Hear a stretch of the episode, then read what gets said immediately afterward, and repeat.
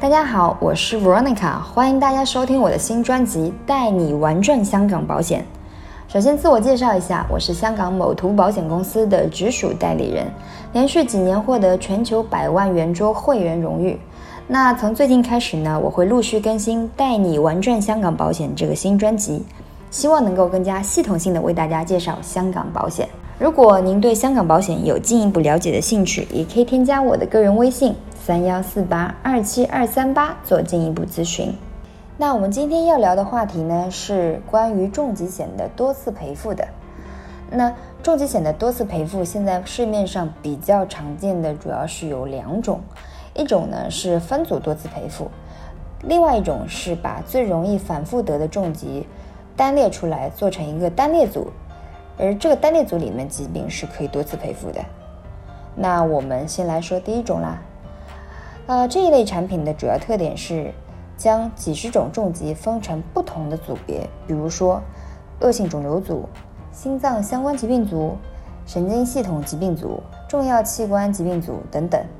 那每一个组别的疾病呢，均可以理赔一次。那这种产品呢，是具有一定的实用性的，尤其是当这个受保人之前已经患过一次重大疾病了。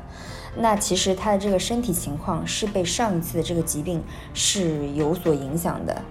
那么他此后再患重大疾病的这个概率就会比健康的人要更高一些，这个可以理解吧？那第二种呢，就是把一般人最常得的这个重疾单列出来，做成了一个多次理赔组，比如说像香港的友邦就会把癌症、中风和心脏病单列出来。做成一个最多可以额外理赔四次的呃多次理赔组，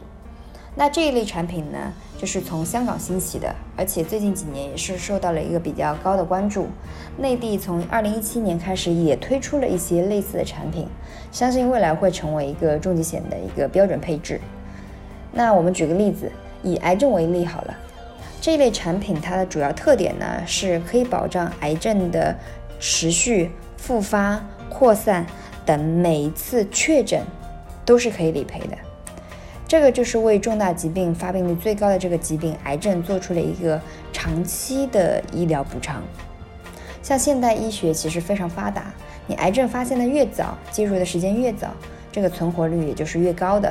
而且也并不是所有的癌症的死亡率都非常高。像女性最常见的乳腺癌，男性比较常见的这个前列腺癌的五年的存活期都是比较高的。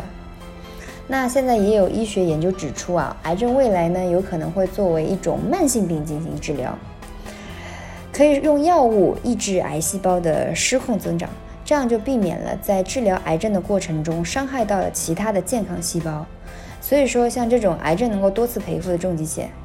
其实在未来是非常实用的。好啦，那今晚关于重疾险的多次赔付应该要怎么看的话题就先聊到这里。如果您对香港保险有进一步了解的兴趣，也可以添加我的个人微信三幺四八二七二三八做进一步咨询。拜拜。